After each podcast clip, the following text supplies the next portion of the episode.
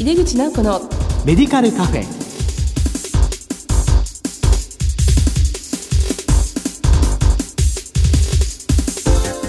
こんばんは。帝京平成大学薬学部の井出口直子です。井出口直子のメディカルカフェ。この番組は医療を取り巻く人々が集い語らい情報発信をする場です。さて今月の特集テーマは地域医療に貢献する薬局ですこの後ゲストにご登場いただきます。お楽しみに。井出口直子のメディカルカフェ。この番組は武田手羽の提供でお送りします。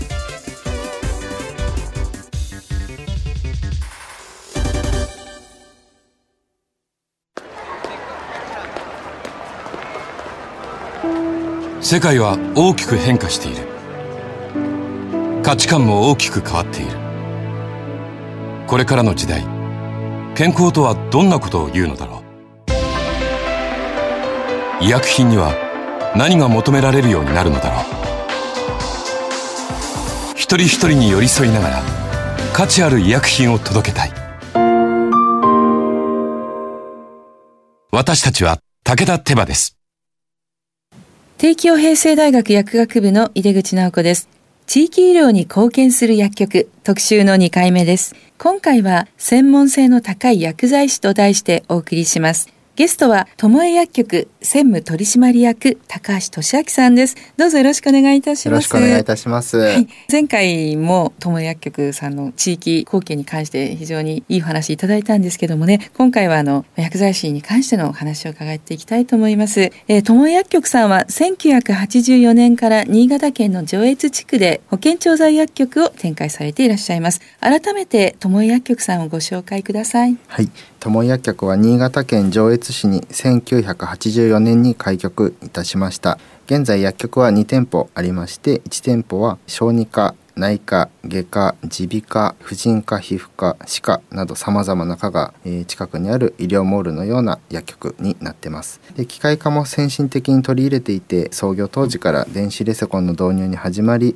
え、電子薬歴薬歴の音声入力二次元バーコードを使った処方箋の入力も行ってます。またあの調剤では自動 PTP シート払い出し装置が4台と、えー、小児科の散剤を計量から分法まで、えー、行ってくれる自動散剤分法機が2台入っています。で機械に任せられるところは、えー、任せて薬剤師は関西やハイリスクの重点的な指導や在宅訪問に専念できるような薬局になってます。でもう一つの店舗は私が所属する、えー、総合病院の前の薬局で機械化の他には高カロリー輸液を、えー、調整する無菌室と、えー、抗がん剤を調整できるハザード室があり、え、高度な医療にも対応しています。はい、あの2店舗ともドライブスルーがあってそうですね、ね、前回はその、まあ、コロナ禍じゃなくてもですねドライブスルーが非常にさまざまな患者さんに喜ばれているっていう話も伺いました、まあ、高橋先生は外来がん治療認定薬剤師という資格を持っていらして、まあ、それでこう非常に専門的な指導もできるわけなんですけどもこれはこう日本臨床使用薬学会の認定のものなんですがこう薬剤師さんの専門性も資格取得で高めながらかかりつけ薬局としての機能を拡大されていらっしゃるようなんですけども、はい、私自身外来がん治療認定薬剤師の資格を持ってまして、えー、現在2人に1人ががんになる時代になってきているのでがん、ね、治療を受けるニーズが高まっているなと、まあ、年々感じています。はい今力を入れて取り組んでいることは服薬後のフォローアップですね。はい。で最近ではまあ薬機法の改正で服用後のフォローアップの義務化が言われてますが、えあのまあ、4年前に資格取ったんですけども資格を取得する前の日本臨床使用薬学会の学術大会であの演題の中に抗がん剤の服薬後の電話のフォローアップっていうのがありまして、あすごいいい取り組みだなと思ってあの、はい、すぐ学会から帰ってから少しずつ始めていました。えー、はい、そうですか。高橋先生の薬局にはやっぱり外来のねがん治療されている方がいらして、ね、まあ、実際薬局ではどのようなそのがん治療の外来の方のフォローアップをされているんですか、まあ、内服抗がん剤は、まあ、もちろんなんですけども、えー、あの点滴の抗がん剤だけの方ですね、えーはい、にも、まあ、フォローアップするようにしています。途中でお電話をされたりとか。あそうなんです。で基本的には電話を使われはいてるんです電かね、話使ってますね。薬局でのまあ初回指導にはなるんですけど、ええ。患者さんはすでにこう病院で医師看護師、うんで病院薬剤師からたくさん説明を受けてい。ることがほとんどで,、うん。であとはあのがんの告知の後、うん。えーショックを受けている方も多くいらっしゃるんじゃないかなと思います。はい。で、まあ、そんな中でね薬局でも病院と同じように初回からガンガン詰め込んでしまうと患者さんも困ってしまうので、はい。あの病院で受けた説明の中でご不明な点はなかったですかぐらいに初回はしましてですね、えー次回の、えー受診までに起こりうるようなうん。副作用を中心に、えー患者さんにはお伝えして、えー終わります。はい。投薬後も数日後にあの電話でフォローアップするようにしているので、まあ、その頃には患者さんも頭がすっきりしてきてあの、ええ。いろいろとお話が聞けるようになってきています。はい、そうですか。まああの最初に来局された時にはあんまりね、もうすでに言われてきてるから。そうなんですもうもう逆にこういうことが出るかもしれませんぐらいの確認副作用ですよね。そうで数日後にご連絡をして、はいまあそういった副作用出てないかとか、あるいはなんか今ちょっと心配事はないかみたいなことをお聞きしていくっていう。はい、そうですね。結構まあ数日後に電話するともう一回教えてくださいとか、ええあのこういうことが気になりますとか、うんうんあの教えてくれたりもしますので、うんまあ患者さんにはすごいちょうどいいタイミングで声かけできてるのかなっていうのはちょっと印象はあります。そうですね、今この外来の患者さんのフォローアップっていうのをもうやんなきゃやんなきゃと思いながらそうですね。本当にこう必要な人にそれが必要に届けるっていうことを悩みながらやってる手探りなんじゃないかなと思うんですよね。そうですね。まあ初めはあの新規の抗がん剤の方だけにまあ入ってたんですけども、はいまあ継続的に見ててもやっぱりその経過とともに出てくる副作用もあるので、はいやっぱり注意する事項っていうのがその都度変わってくるので、やっぱり経過を見ながらこう見ていくっていうのが大事なのかなとは思っていますね本当にそうですね。でこう心配になった時に自分から電話かけるってやっぱりちょっとハードルも高いですすしね。高いので、次の診察まで間があるしって思った時にねやっぱり薬局はいの薬剤師が寄り添ってくれる感じがあるんでしょうね。まあ初めは電話しますって言うと、はいあそんなこともしてくれるんだっていう驚かれることもあったんですけど、ええまあ最近だと次は何日後かなみたいな。うん楽しこのみにはい、この日は都合悪いから翌日にしてみたいな向こうから言ってきたりとかはいしてくれるのであちゃんと浸透してきてるんだなっていうのは、はい、感じています。はい、本当にねすごく大事なことですよね。もう患者さんにね、その薬局さんからお電話をして聞き取った患者さんの副作用の発言であるとか、あるいはまあ気がかりなことなどは、病院のドクターとはどのように情報共有されていらっしゃいますか？えー電話で聞き取りした内容は、えーまあ、病院に情報提供は行っています。えー指示療法の薬の提案や副作用の状況では減量や休薬の提案なども行っています。これまさに本当に連携ですね。えーがんの患者さんだけで、まあ、毎月20件ぐらい行っています。はい。一応まあ文章でえーやり取りはしてるんですけども、あのまあ、一方的に今の状況だと出してるだけにはなってしまうので、えーはいはい、できたら返信とかももらえると嬉しいなとは思っています。まあただ処方変更とかになってくる場合があるので、あちゃんと提案見てくれたんだなっていうのはあの感じることも何回かあるので、あのそういうのを励みに諦めないで送り続けてるっていうのはあります。そうなんですね。はいその病院さんはあの薬剤師外来とかはやってるんですかね？薬剤師外来っていうのは特になくてですね今の病院との連携って言いますかお薬手帳にその病院薬剤師さんが指導した内容は、うん。お薬手帳に貼って情報提供してくれるようになってるので、はい。まあ、今の薬局薬剤師の役割として、うん。その情報を見て服薬アドヒエランスの維持とか、ええ向上ですね、はいあとは副作用マネジメントはい。であと問題点のフィードバックができるように、まあ、計画を立てていくっていう風なのがまあ役割なのかなと思ってます。はい。あのフィードバック先はドクター直接ですか？それとも薬剤部通すんですか？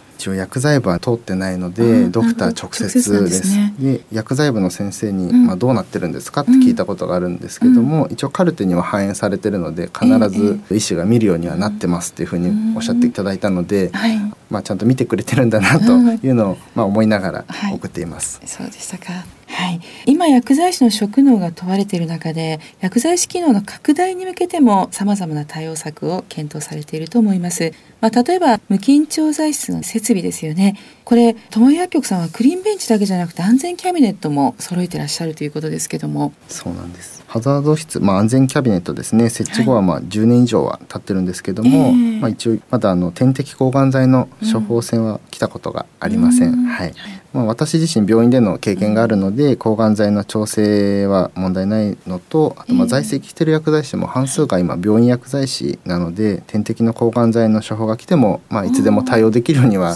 なっています。はい、それはすごいですね。新潟県でも保健調剤局ないんじゃないですか？ね多分新潟ではないですし、ね、あと全国的に見ても結構珍しいと言われています。いね、はい。まあ、いつでも来いっていうねそうですね。薬剤師さんも皆さんそれができるということですから、はい、まあクリーンベンチに関しては結構稼働してるんですか？そうですね。あの無菌室はあの稼働していますであの小児科のクローン病の患者さんとか、うん、メネトリエ病のオペマイの患者さんだったりとか、えー、あとは末期がんの食事が取れない患者さんなどの TPN の調整を行ったりとか、うん、あとは輸液以外ではあのちょっと前になるんですけど小児科の近視の治療アトロピン点眼の希釈っていうのもあのクリーンベンチで行っていました。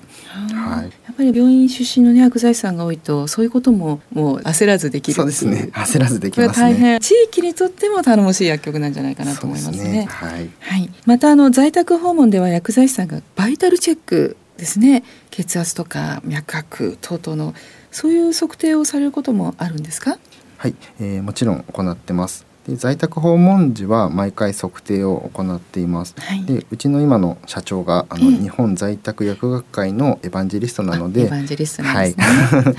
訪問する薬剤師はその指導を受けてから在宅に行くようにしてます、うん、なのでまあバイタルサイン変化の兆候を見逃さないとか医薬品の効果を確認する以外にもあの医療継続の見守りの目として活躍できてます。まあ、在宅医療の中でねバイタルサインをまあ取ったりとかあるいはそういうことをする薬剤師も非常に増えてますけどもその活用性について、まあ、先生どのようにお考えですか？私もあの新型コロナワクチンのあの重点のお手伝いに行ってたんですけども、えー、まあ、今後ですね、えー、アメリカのようにワクチン接種が薬剤師でもできるようになった時には、まあ、体調不良の人にバイタル取ったりだとか、対応ができるんじゃないかなと思っています。そうですね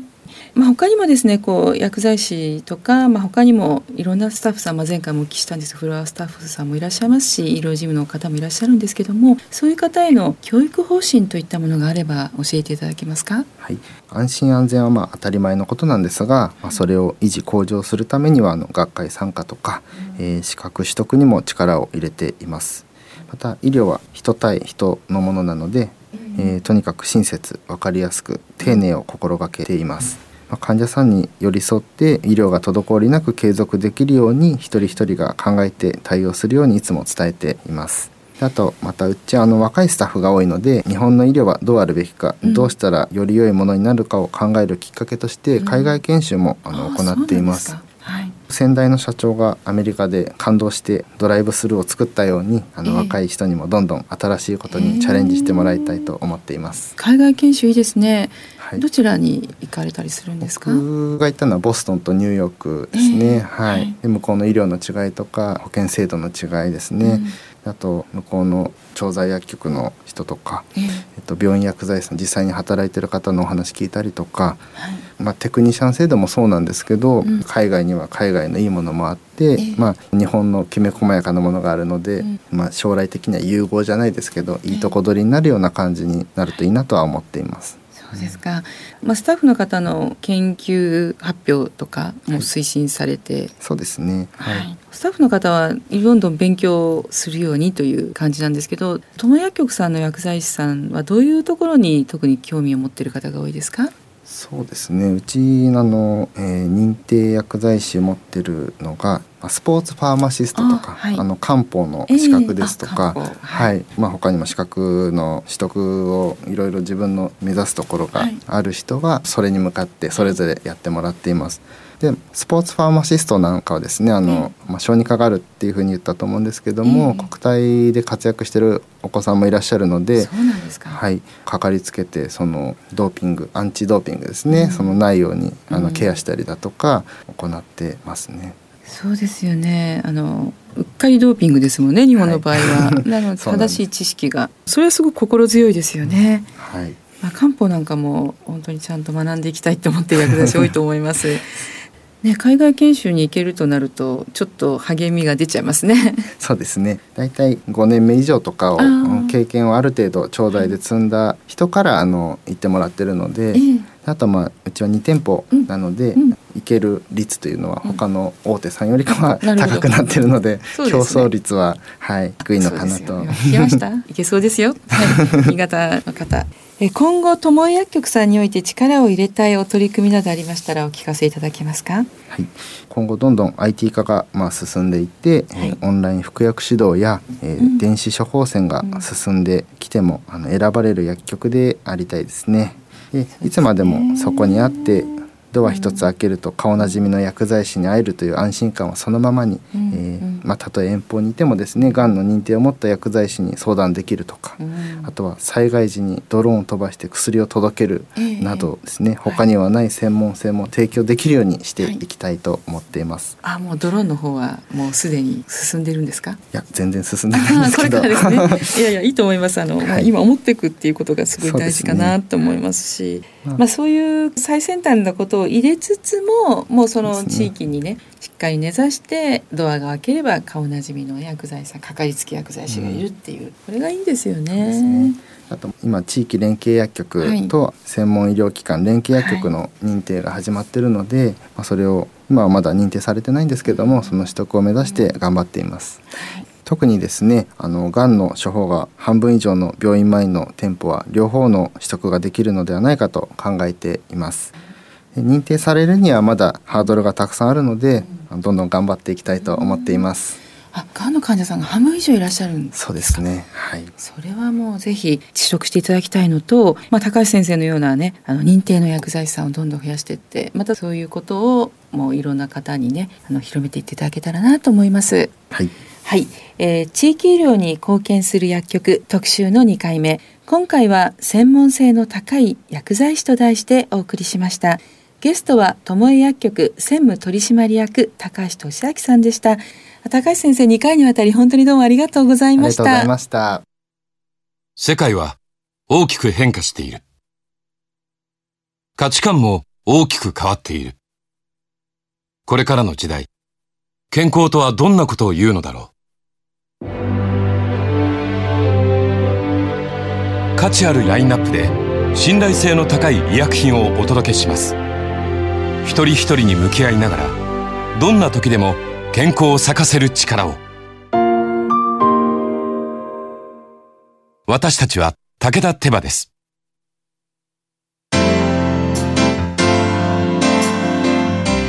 井出口直子のメディカルカフェいかがでしたでしょうか？1回目は在宅と地域連携を中心に2回目は薬剤師の専門性を中心に友井薬局の高橋専務にお話を伺いました。外来がん治療認定薬剤師でもある高橋先生がいらっしゃる店舗は2人に1人が患者さんがんの治療をされているということです。今回がん患者さんのフォローアップの話を伺いましたが患者さんに寄り添っていく高橋先生の取り組みが病院にもそして患者さんにも大変安心できる存在であるということがよく分かりました。毎月第2第4木曜日夜11時30分から放送中の入口直子のメディカルカフェ。次回は新年1月13日の放送です。今年も番組をお聞きくださいまして本当にありがとうございます。どうぞ良いお年をお迎えください。来年もどうぞよろしくお願いいたします。それではまた帝京平成大学の井出口直子でした。井出口直子のメディカルカフェ。この番組は武田手羽の提供でお送りしました。